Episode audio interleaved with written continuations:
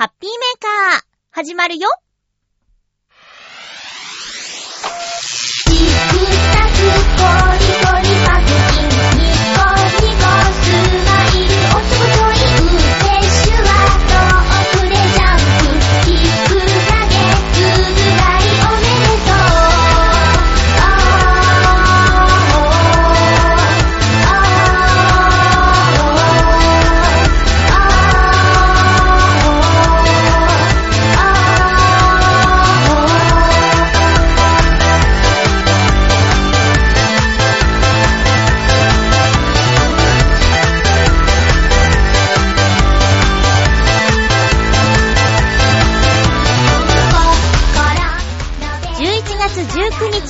日、まゆっちょのハッピーメーカー。この番組は、ハッピーな時間を一緒に過ごしましょうというコンセプトのもと、ちょわへよ .com のサポートでお届けしております。先日、ゴーしてきました。ゴーしてきましたじゃないな。ウォークしてきました。間違えてんじゃん。今日も最後まで1時間よろしくお願いします。全然違うやん。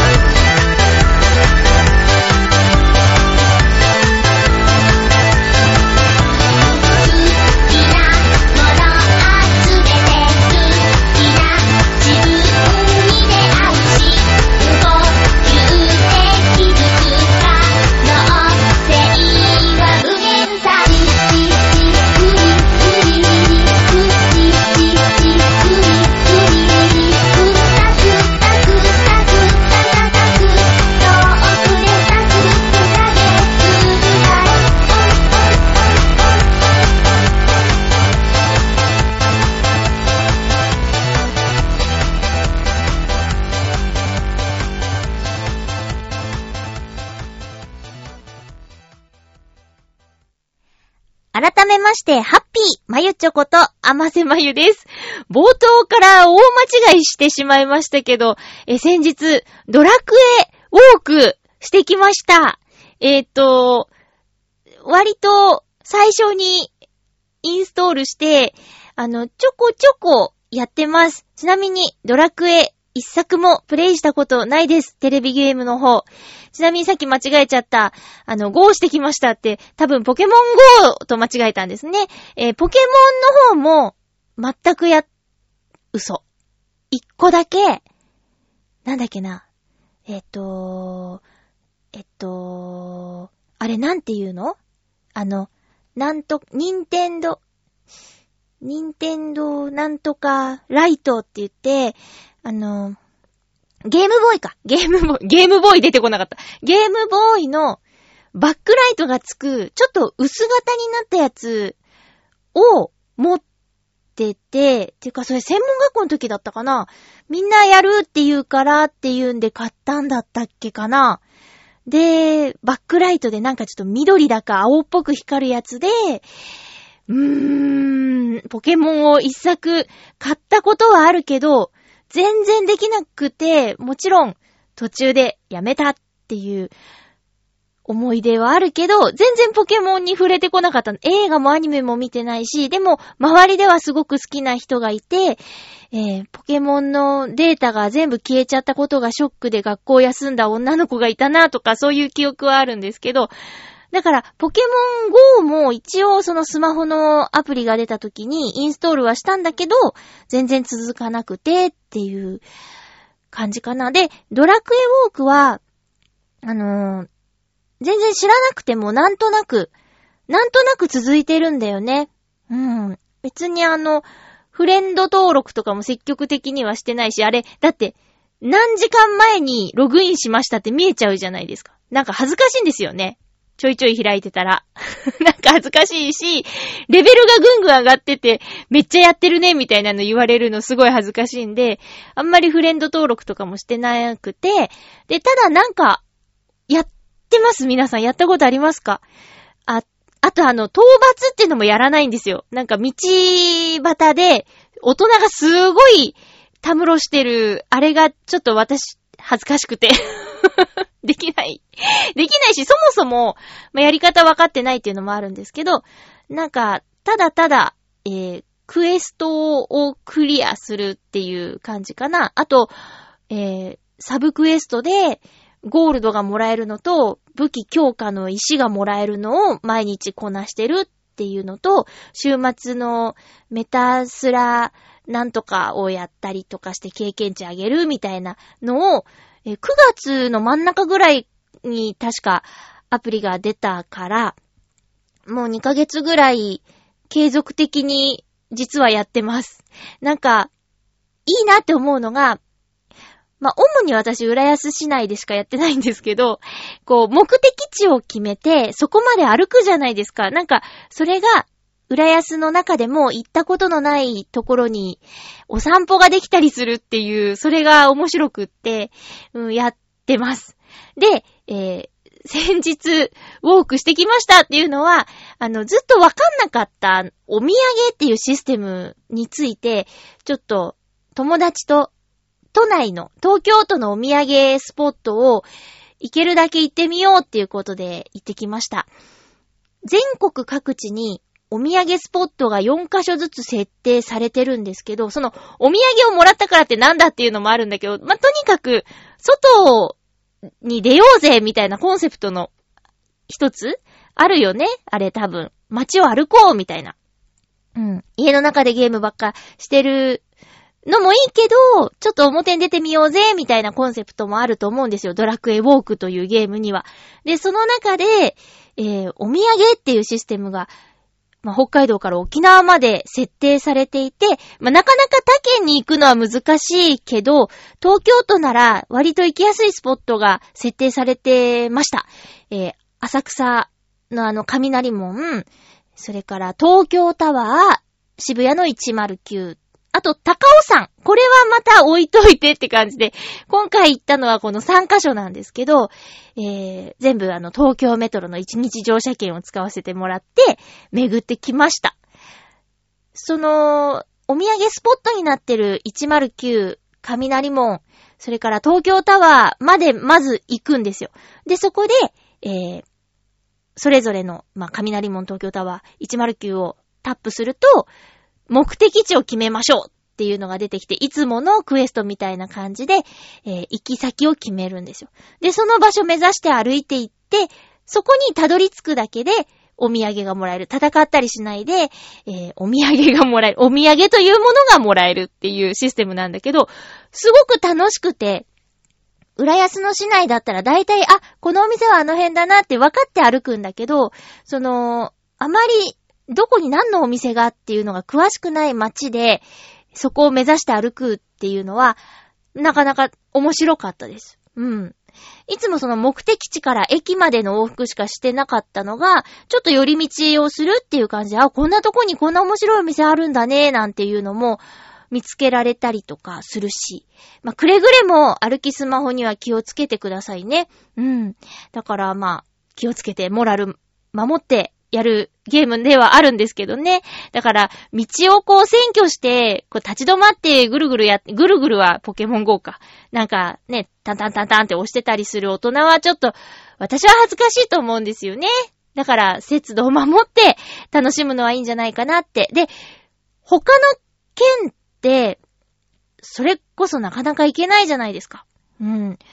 皆さんのね、お住まいの地域の、もしドラクエウォークがあれば、あとは、ドラクエウォークお土産一覧ってやると、その、全国の県、都道府県別に、どこにお土産があるっていうのが見られるようになってるんですけど、私思うんですけどね、ちょ、調べたところ今んとこどうやらないみたいなんで、こ提案したい。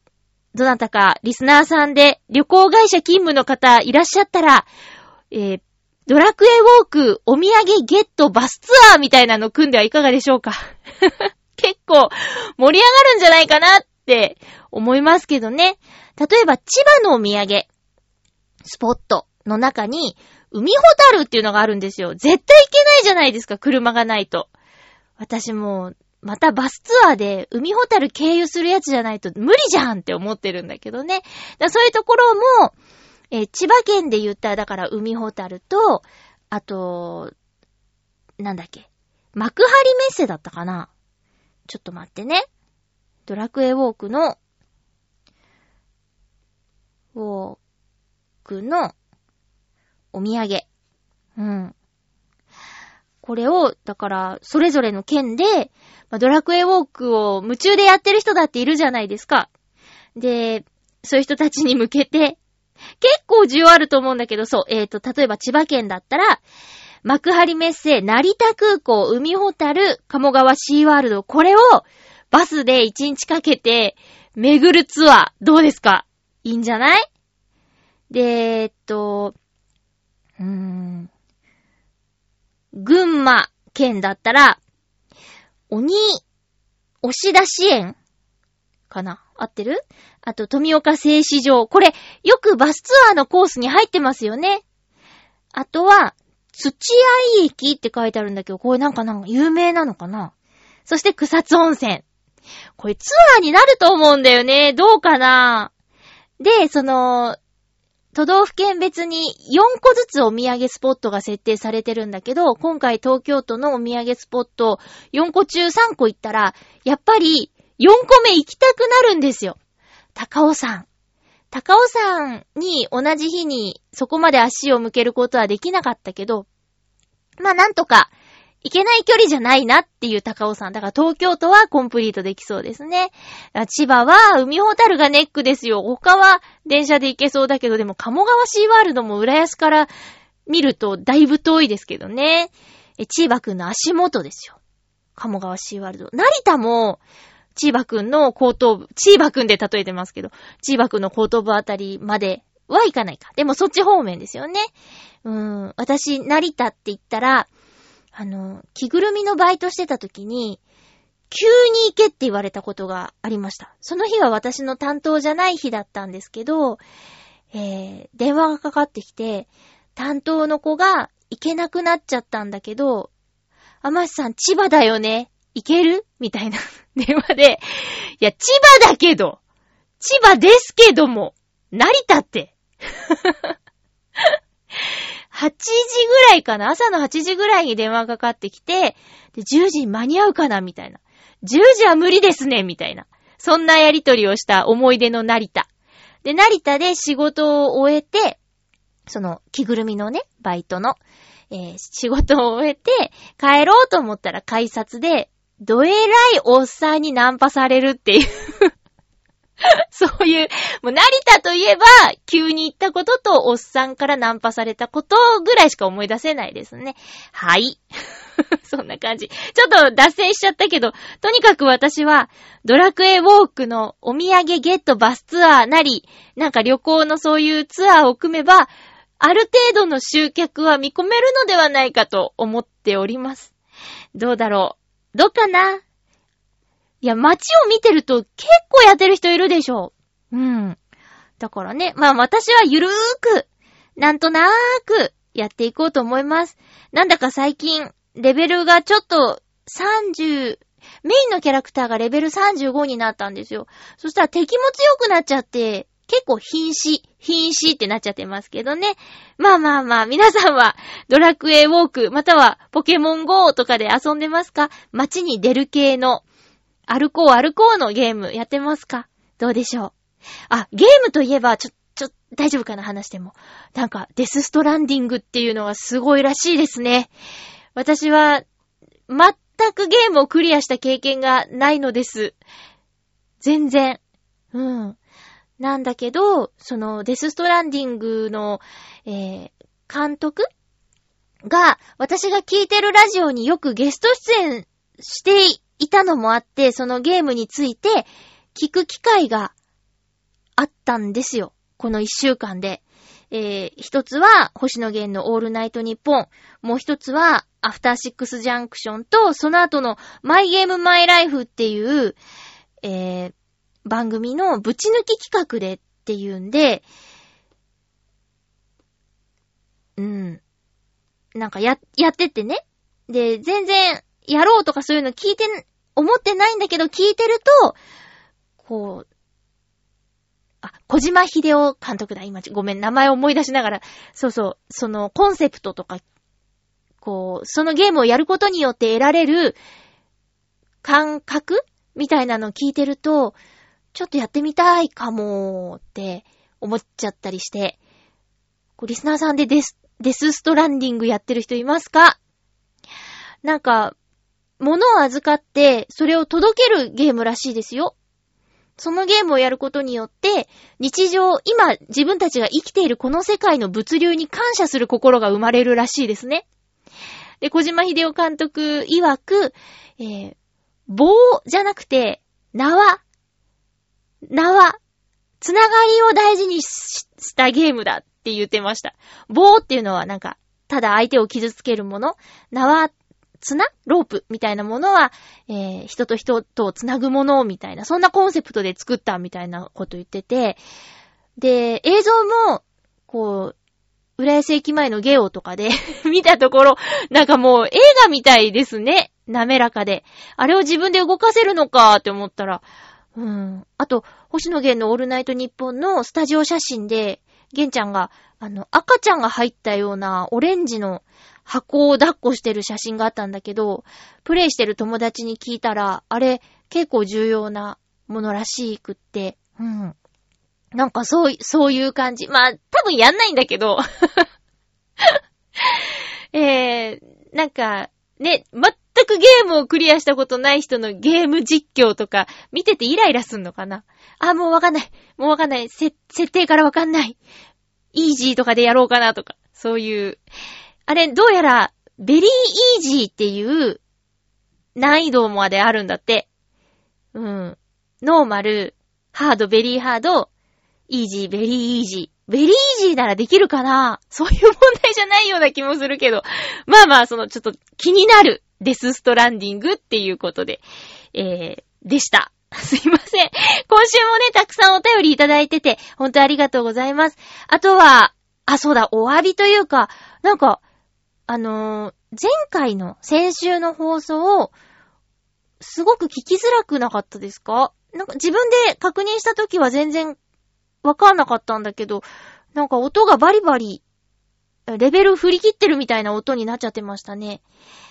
うん。なんか、自分も聞き直す、2回聞き直すっていう話したことあると思うんですけど、ちょっと聞いててしんどくなるぐらい音が悪かったんで、リスナーの皆さんもしんどかったかなと思って申し訳ないなって思って、すいませんでした。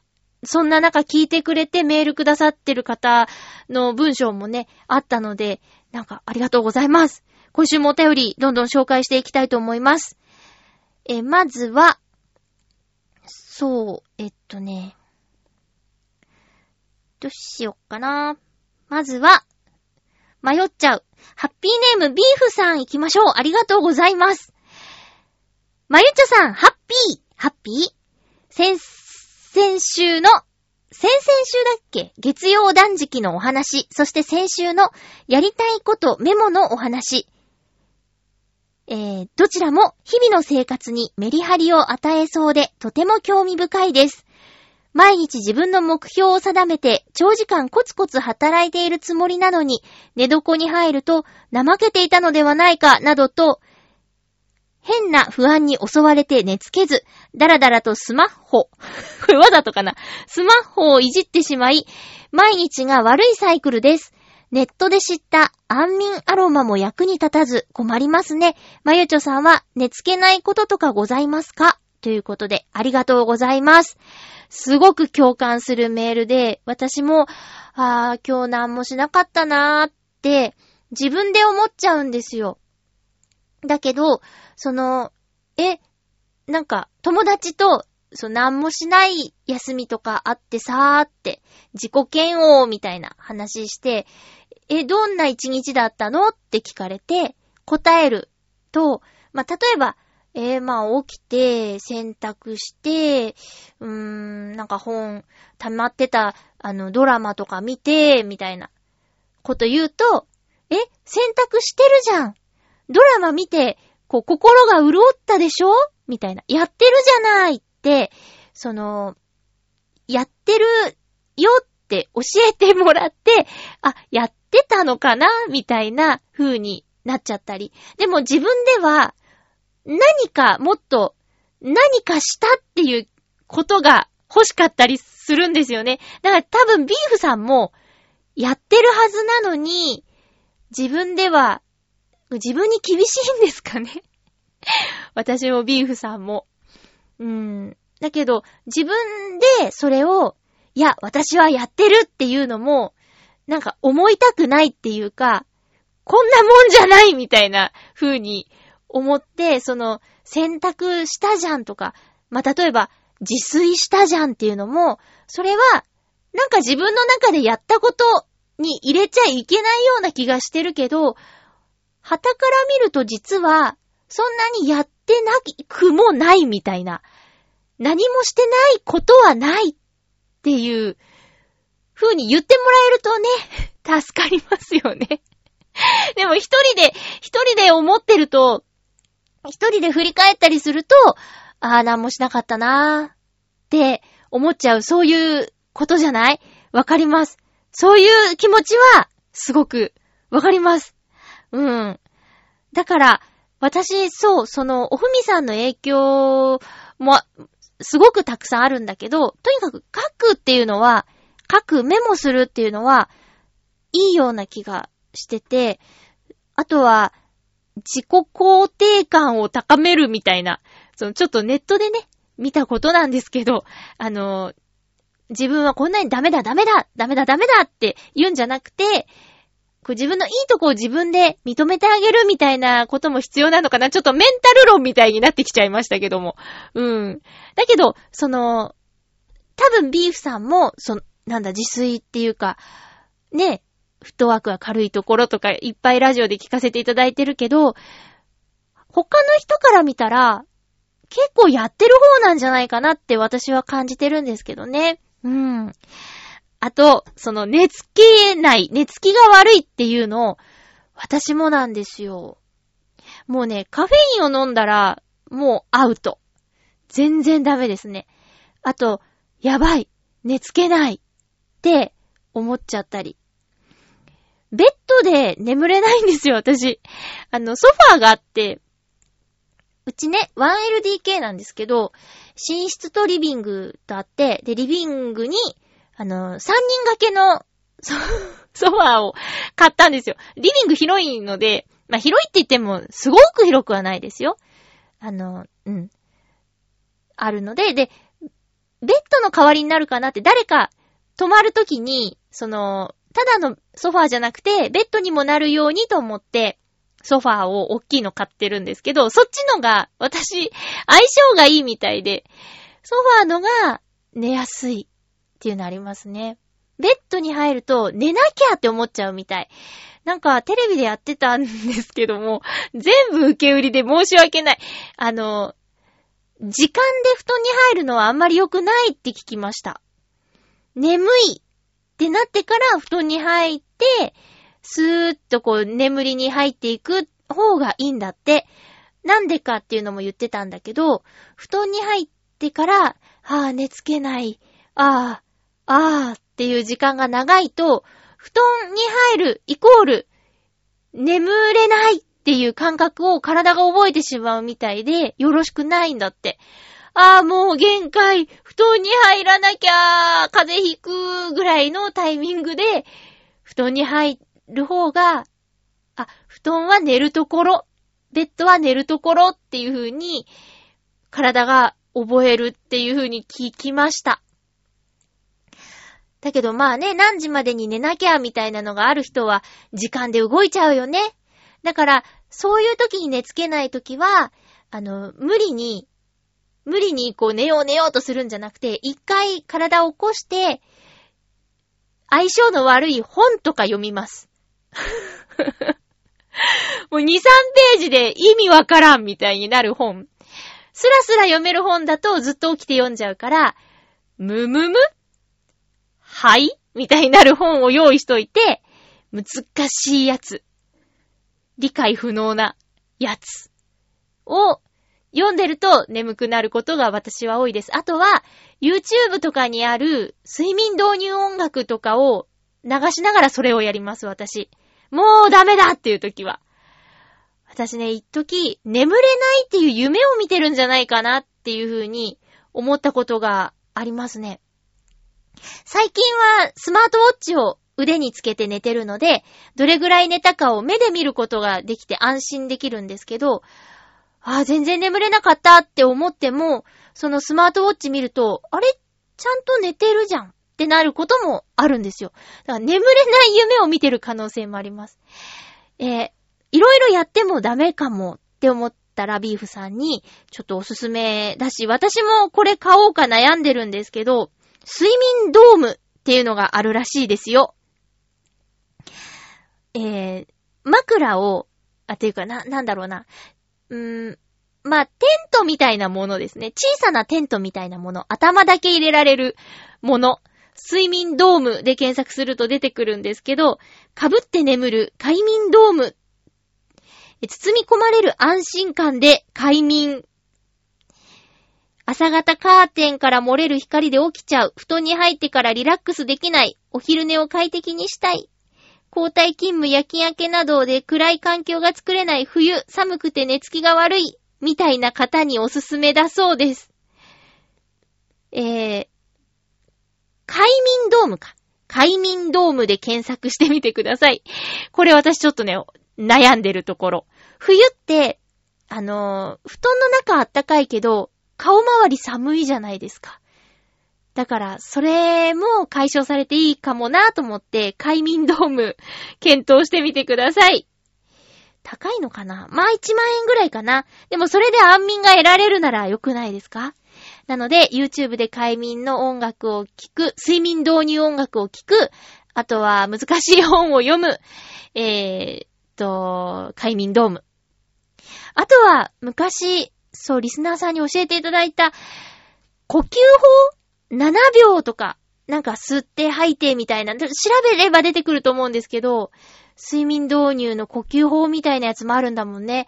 あれがね、なんか、そう、やってみるんだけど私はできな、眠れなかったっていう、一応体験したけどそういう呼吸法もあります。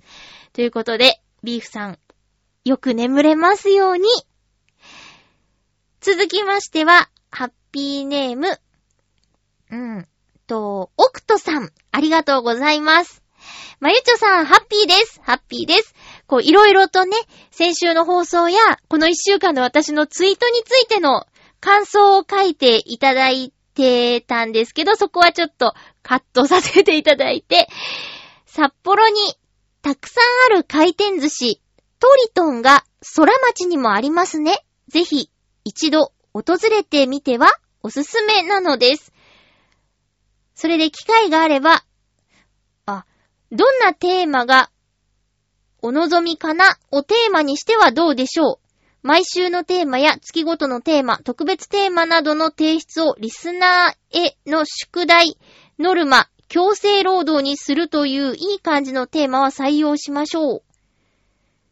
今更ですが、まゆちょさん、初見のメールへ自然に雰囲気や感情を込めて読まれているお手並み、いつもお見事と思います。たくさん学ばせてもらってます。ということで、オクトさんありがとうございます。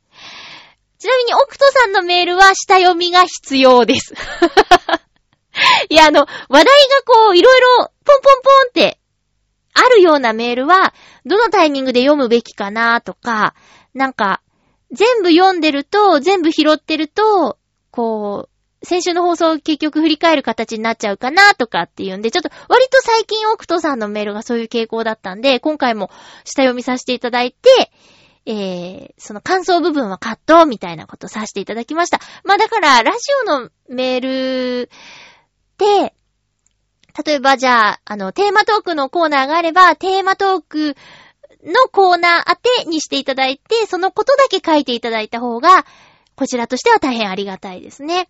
あとこの話題があんまり飛び散ると、こう、拾う、全部拾うっていうのが難しくって、まあ、結果、せっかく書いたのにスルーされたって思っちゃう、みたいなことになっちゃうかもしれませんので、そうね、あんまりこう、いろんな方向に飛ばない方がいいかもしれないですね。まあ、いただけるだけありがたいんで好きに書いてくれていいんですけど。えー、札幌にある回転寿司トリトン。へー、空町。これ行ってみたいですね。ただ私100円の寿司屋さん以外行けないんだよな、回ってるところ。前にも言ったっけ？なんか飲食店で、お会計がいくらになるかわからないところで食べると落ち着かないんですよ。だから高くても8000円のコースとかの方が安心。あ、今日は8000円払うんですねって分かっていくから、食べてる間は安心なんです。えー、回転寿司も100円だ、全部100円だったら、あ、何枚だから、100円だからいくらぐらいかってなんとなくわかるけど、180円とか240円とかが混ざってると、あ、わ、わ、わかんないよ結局いくら払うんだっけ？ってなって、怖いから トリトンは100円じゃないよね多分ね。いや、やっぱり、その、札幌で食べたいかな。こう、札幌から東京間って、すごく距離があるから、その間に鮮度も落ちちゃうでしょ、そりゃ。っていう。ちょっとね。えー、テーマトークのお題を募集するテーマにしてみたらっていうことで、これはいい案ですね。ただまあ、強制するつもりはないので、宿題ノルマ強制労働とか、そういうのはちょっと嫌ですね。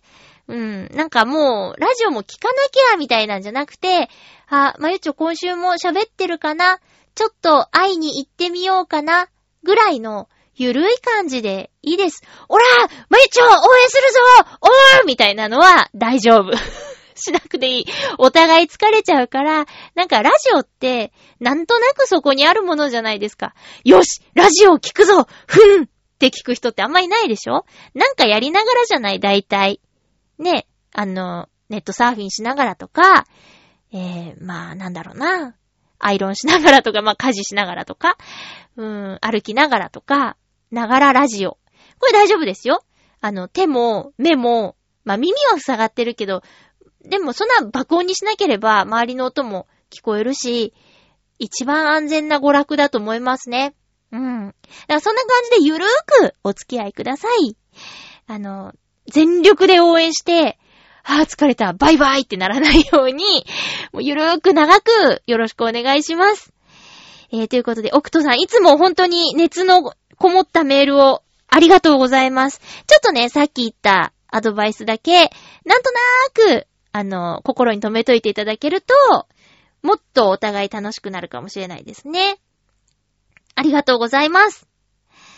続きましては、ハッピーネーム、ひかみあきとさん、ありがとうございます。実は、そう、このお便りね、お名前がなかった。けど、内容で、ひかみあきとさんだろうっていうことで。間違ってたらごめんなさい。まゆっちょさん、ハッピーです。ハッピーです。さて、先週の放送で、私が経験した一番低かった気温ですが、祖父のお葬式の際に体験したマイナス30度ですわぁ。この時の旭川ではなく、あ、この時は旭川ではなく、シムカップ村という場所で、しかも30年以上前の話になり、記憶も曖昧な子供の頃の話です。なので、去年私が経験した最低気温を報告します。それは マイナス21度になります。笑い、笑ってる。えー、地元の方も笑っちゃうぐらいの寒さだったんですね。私が小学生の頃は、これぐらいの気温はさほど珍しくなく、朝6時の気温がマイナス20度以下だと、小学校の始業時間が1時間遅くなるというルールがあり、北海道ならではのルールだったのかもしれません。そうですね。もしかしたら東北の方でもあるかもしれないけど、少なくとも私の住んでた岡山ではなかったです。えー、そのような朝は、ダイヤモンドダストも家の前で普通に見ることができ、朝の光が凍って結晶化した空気中の水蒸気に反射するのは、子供ながらに綺麗だなと思ったものですが、それ以上に、それが見えるということは、外が寒いということにより、えー、極寒だということなので、複雑な気持ちだったことを思い出します。先週降った雪はすっかり溶けてしまったのですが、天気予報によると、明日は猛吹雪になるとのことなので、万全の備えをして乗り切ろうと思います。それでは長くなりましたが、お体にお気をつけ、暖かくしてお過ごしください。生姜なんておすすめです。笑い。なんで笑うの？ありがとうございます。生姜いいじゃないですか。生姜好きですよ。あのね、えー、なんだっけ？生姜湯みたいな。なんだっけ？えー、カルピスとかも、こう、希釈して飲むやつ、ペットボトルに入って売ってるんですけど、ペットボトルなのかな？まあ、容器に入って、希釈して飲んでくださいって売ってるんだけど、あれの、ホットカリン、ホットレモン、ホット生姜っていう、そのシリーズは、冬はもう常備です。ただ私は、貧乏症っていうのもあるし、あのパッケージに書いてある希釈倍率で飲むと甘すぎるので、左右に、ちょぴっと入れて、ただのお湯も飲みづらいからさ、ちょっとだけ甘くして飲むっていう貧乏使いをしていますね。そんな感じで、生姜はね、おすす、あ、おすすめっていうか、あのーお世話になってますよ、すごく。えー、っと、マイナス30度か。あれ？バナナで釘が打てるのは？マイナス30度？なんだっけ？マイナス30度の世界では、バナナで釘が打てます。あれ何の CM だったんだろう？わかんないね。バラを握りつぶしたり。そういう時は調べればいいんだよね。バナナで、釘が、く、ぎが打てます CM。あ、もう出てくる。みんな調べてんだ。何の CM だろう。はえっ、ー、とね、モービルワンっていうのの CM だって。で、モービルワンってなんだっけ？あ、マイナス40度の世界ではバナナで釘が打てますっていう CM だって。モービルオイル。モービルオイル。ガソリンってこと？へぇー。へぇー。なるほど。こんないよってことか。バナナがで茎が打てるマイナス40度でも、オイルが凍らないよって。すげえ。すごいっす。ちなみにこのナレーション、内海健二さんがやってたそうです。うん。私、内海健二さんは、えっ、ー、と、専門学校の時に何度かお会いしたことあります。で、そのご縁で見に行った煙が目に染みるっていうお芝居があるんですけど、その時にもね、楽屋行きました。うん。みんなでね、専門学校のみんなでですよ。うん。行ってご挨拶しました。ねえ、あ懐かしいなそうか。じゃあ、まだ30度じゃバナナで釘打てないんですね。でも寒いよ。うーん、そっかー。あ、なんだっけ、ボストンに留学してた女の子が、半乾きで、髪の毛半乾きで外に出ると、髪の毛が折れるらしいっていう話はしてましたね。あとは、鼻毛が凍って痛いとか、なんか、ボストンも大変だなって。で、メールとかやりとりできてすごいよね。メール来て、で、今、大学の図書館にいるんだけど、吹雪いてて帰れないよ、みたいなメールとか来て。そんななんだね。いや、もうこれからですけど、気をつけてお過ごしください。ダイヤモンドダストが家の前で見れるんだ。じゃあ、そのダイヤモンドダストの存在を知ってて、北へダイヤモンドダストをやるってまたなんか、すごい、ね、すごい体験ですね。あ、あの家の前で見てたやつがサブタイトルになってるみたいな感じで。私なんかはその存在を、ま、ゲームで知ったっていうのが正直なところだし、多くの人がそうだったんじゃないかなとも思うので、え、普通に家の前で見てましたよっていう人も中にはいるっていうことよね。面白いなぁ。ひかみあきとさんありがとうございました。続きましては、ハッピーネーム、七星さん、ありがとうございます。まゆちょ、ハッピー、ハッピー？このメールを書いている頃は、新しい仕事の分、仕事時間が伸びて、ちょっぴり疲れた七星です。へー。残業？でもその働いた分少しお給料が上がるので、ほどほどに頑張ります。そうね、ほどほどがいいよ。ほどほどに。さて、今回何をお便りしようかと思いましたが、誕生日が近いので、それについて書こうと思います。11月27日、私は41歳になります。一個お兄さんですね。この年はただ年を取るだけでなく、もうお亡くなりになってしまった二人の好きな人を思い浮かべます。おー。一人は、プロレスラーの橋本真也選手。技も性格も豪快な人で、初めて生でプロレスを見に行ったことのある選手です。40歳で病気でお亡くなりになり、私は橋本選手の年を超えることとなります。はあ、そういう考え方か。なるほど。へえ。もう一人は、まゆちょさんもご存知かもしれませんが、声優の川上智子さん。男勝りな女性や男の子の演技が好きで、そして私はちょっとだけお仕事で関わりを持たせてもらいました。そうなの ?41 歳で病気でお亡くなりになり、川上さんと同い年になります。私は橋本選手の戦いや川上さんの演技やトークでいろんな楽しさや勇気をもらいました。その年を超え、また同い年になった私は、お二人と同じくらいの、お二人と同じくらいの何かをしているのだろうかと自分に問いかけます。答えは出ません。せめて、自分の周りの友人や後輩、親に何かをしてあげようと思います。真面目な話になってしまいましたが、たまにはいいですよね。それでは、ということでありがとうございます。十分考えてるから、それでいいと思うけどな。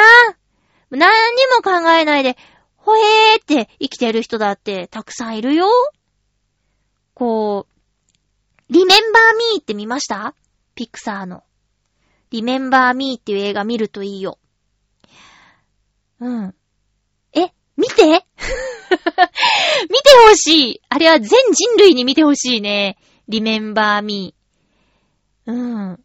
ちなみに YouTube でウクレレで主題歌っていうかテーマソング私歌ってるので、ぜひ聴いてください。すごい、あれだけもんすごい再生回数が。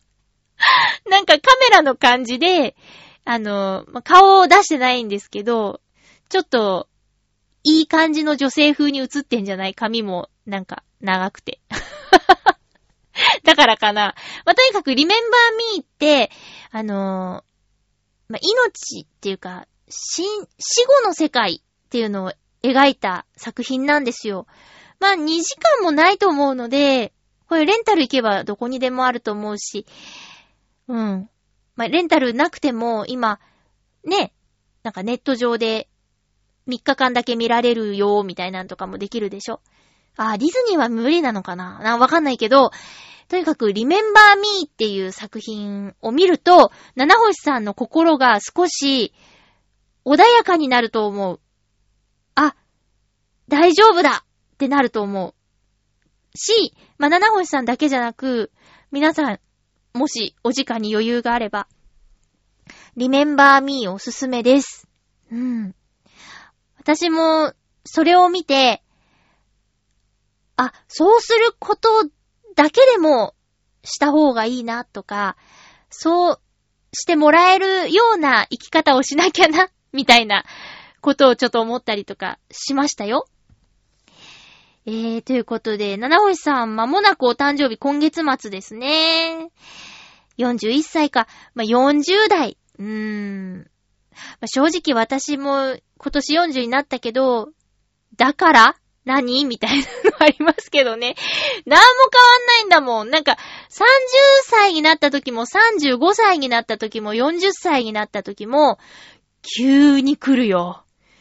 急にガタが来るよ、みたいに言われたんですけど、今んとこ、普通だもん。なんもないもん。生きてるし、ちゃんと。なんていうか、えー健康にね、うーん、疲れが取りず、取れづらくなるよ、とか。まあ、そういうことを気をつけて生活するのは大事ですけど、思ったほどじゃないなーっていうのが今のところ。これまた急に来るのかな？言うてたら。そんなこと言ってたら急に来るのかもしれないけどね。まあまあまあ、普段から、えー、暴飲暴食とか、そういうなんか体のことちょっと思ってあげるだけで違ってくるんじゃないかなと思うので、えー、七星さん同世代として、えー、日々、日々やっていきましょう。おいおい。ほどほどか。ほどほどに。ほどほどにやっていきましょう。えー、ありがとうございます。真面目な話ももちろんいいですよ。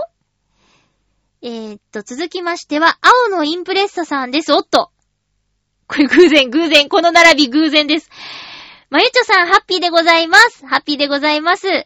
さて、11月14日、43歳になっちゃいました。おー、お誕生日おめでとうございます。お誕生日ネタが続きました。えー、来年こそは、カメラ屋さんの彼女と仲良くなりたいな。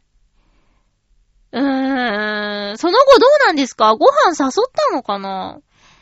でも来週は旅行に行ってメールが書けるかどうか。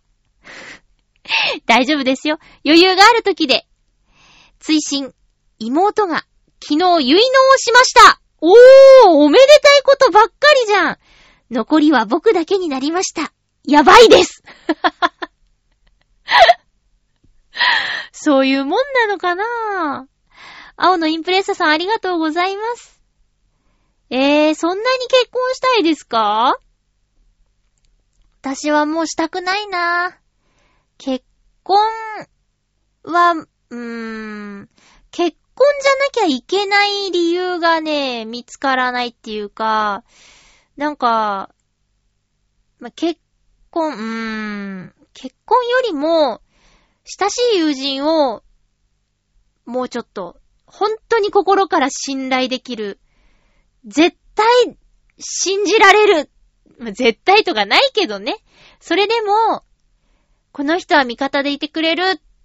信じられる。困った時に、相談してもいいんだって思える友人を、うん、一人の旦那様探すより、そういう友人を二人か三人もうちょっとあと10年ぐらいで探したいかな。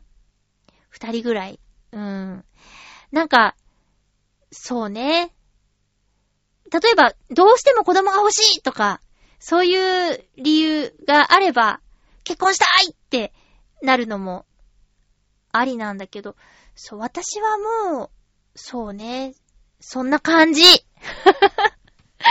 なんか、こう、年を取って、まあ、困ることも増えるじゃないですか、一人でいたら。そういう時に、お、もしもし、ちょっと助けてくれんかのーって言える人？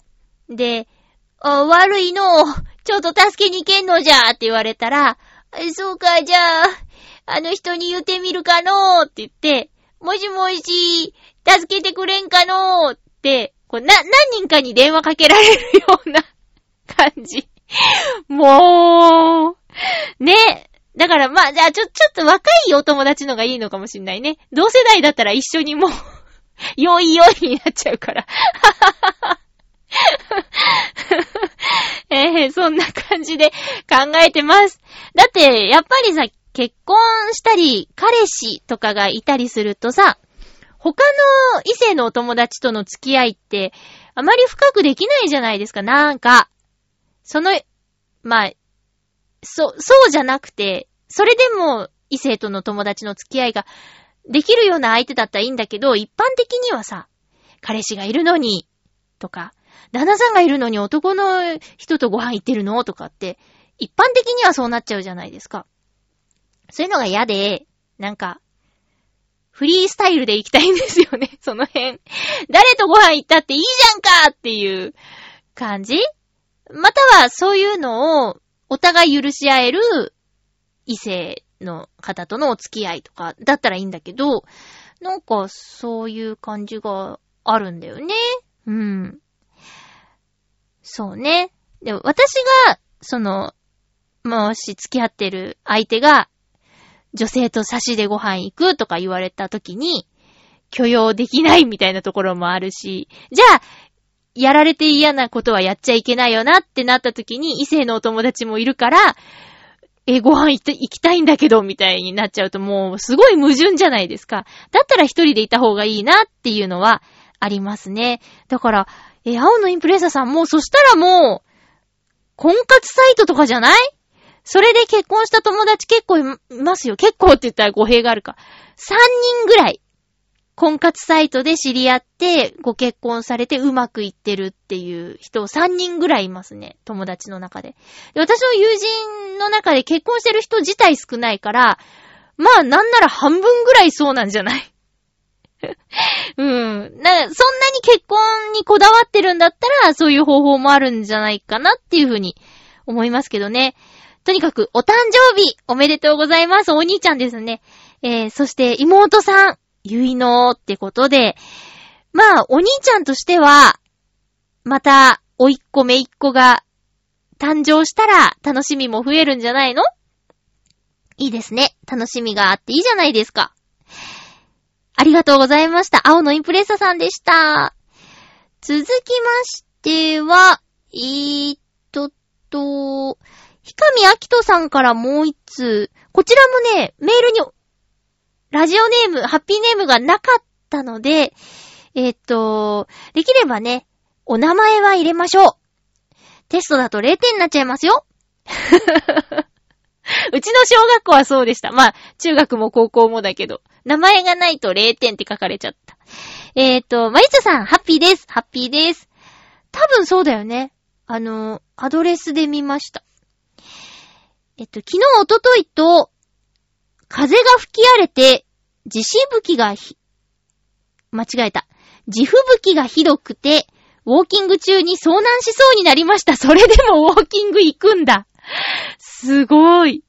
地吹雪とは、強風で地面の雪が巻き上げる、巻き上げられることで、起こると視界が奪われてホワイトアウトという真っ白な世界になってしまい、自分のいる位置すら怪しくなってしまいます。車だとその場で停車する人が多いほどです。途中で引き返せばよかったんですけど、なんか悔しくて頑張ってしまいました。笑い。笑い事じゃないよ危ないって。何事も引き際が大事ですよね。まゆちょさんはやめ時を間違って後悔したことがありますか？うわぁ、難しい質問だなぁ。ちょっと、そうだなぁ。すぐには思い浮かばないけど、やめ時を間違えて後悔、ああるあるあるある。えっとね、バイキングで、元取ろうとして、苦しくなったこと。それはやめ時を間違えて後悔したことです。やめとけよかった。あの一皿、みたいな。そんなことかな。でも、そんなの、この、ひかみあきとさんの状況に比べたら、全然だから、これ、命に関わることだからね、ほんと無理しないでいただきたい。笑えません 気をつけてくださいね。どんな時でもウォーキングに行くんだな。すごいね。ほ、ほんとに気をつけてくださいね。その心がけは素晴らしいんだけど、心配なんで。あれ、最近メールが来ないなぁ、なんて。そんなの嫌だからね。気をつけてちゃんと行って帰るまでがウォーキングですよ。当たり前のこと言った。当たり前のこと言っちゃった。もう一つ。ハッピーネーム、北江明さんです。ありがとうございます。まゆちょさん、ハッピー、ハッピー？前回の放送でやりたいこと100のリストの話をされていましたので、いい機会だと思って自分も考えてみました。あまりやりたいことがないな、と思っていましたが、ざっくりジャンルを分けてから掘り下げていくと割と出てくるものですね。私もそう。なんとなく100って言ってやろうとすると、うーんってなっちゃうんだけど、ジャンル分けするとそうなんだよね。わかりますわかります。いろいろとやりたいことが出てきたのですが、その一つでドラマを見るということをやってみようと思います。というのも、最近ふとしたきっかけで見始めたグランメゾン東京っていうドラマが面白くて、こういう作品をもっと見てみたくなったからです。ドラマを探す際は、まゆちょさんがシーズンごとに言われてる、見ているドラマの話も参考にさせてください。ではでは、ということで、ありがとうございます。100のリストね、あの、やってくれて嬉しいです。あの私も、おふみさんの本をさらにあれから追加して買っちゃいました。参考にして、あの、真似した生き方だなっていうか、暮らしだなって思って、おふみさんのブログとかツイッターの方もね、見るようにしてます。えっ、と、ドラマ私も好きですえっ、とね、グラメゾン東京見てます。今日も収録前ご飯食べてる時に、日曜日の放送分を見ましたよ。いや、面白いですね。美味しそうだし。ドラマね、今、今期で言うと、えー同期の桜。もう結構真ん中ぐらいまで行っちゃったけど、同期の桜がすごい面白いです。あと視聴率がすっごく悪いみたいですけど、元彼マニアも私は好きですね。うん。なんか、脇役が濃すぎるっていう見どころもあります。あとは、流行に乗ってるみたいでちょっと恥ずかしいんですけど、おっさんずラブインザスカイ。これめちゃくちゃ面白い。おっさんずラブ自体は、あの、放送中は見てなくて、あまりの話題で、なんだか、えっとね、アマゾンプライムとかで配信されたタイミングで、一気見したんですよ。ハマっちゃって。すごく面白くて。で、その続編というか、えー、主人公と、その、なんだっけ、えっと、吉田豪太さん、田中圭さんと吉田豪太さん以外入れ替えの、まあ、新作ですね。インザスカイ。前は不動産屋さんだったかなを舞台してたんだけど、今回は航空会社を舞台に変えてっていうことで、えー、我らが、戸次重さんが出てるっていうこともあり、今回はリアルタイムで追っかけて見てます。まあ、おっさんずラブということでね、ボーイズラブ的な要素が満載なんだけど、でも演出とか役者さんの振り切り具合がすごいし、なんといっても、戸次さんが演じている篠宮さん、篠さんっていう役がすごく爆発的人気というか話題になってて、そのあたりでもおすすめです。チームナックス好きな人ならぜひ。他にもドラマの話は結構したいことありますね。えー北焼さんまたおいおい話していこうと思うんですが、今期は、私は、えー、元彼マニア、同期の桜、グランメゾン東京、おっさんずラブリターンズ。ですね。あと、イダテンも見てますよ。イダテン。ね、いろいろあって大変ですけど、ぜーっとっとっと、次回の予告します。というか、その前に、エンディングテーマは、ハッピーメーカーはですね、あの、クリスマスシーズンはクリスマスソングを流しているのですよ本当は11月入ったらやりたかったのに、毎年忘れちゃうの。だから、今回から、えークリスマスまでは、この、君からの贈り物という曲でエンディングにしたいと思ってます。次回の予告します。次回は11月26日の放送を11月24日日曜日に収録する予定です。前後する可能性もありますので、お便りを絶対読んでほしいという方はお早めに送ってください。お名前を忘れず、それから話題はなるべく固めて、何通かに分けて送るとかしていただけると大変ありがたいです。よろしくお願いします。お相手は、まゆっちょこと、あませまゆでした。また来週ハッピーな時間を一緒に過ごしましょうハッピー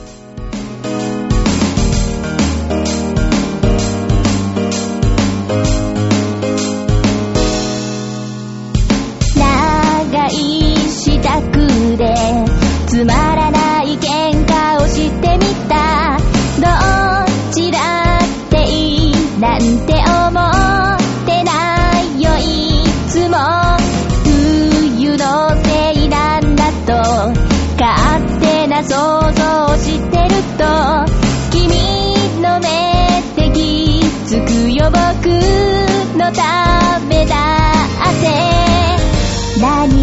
しいって聞いても行きたい場所さえもわざと決めないって感じで二人の楽しい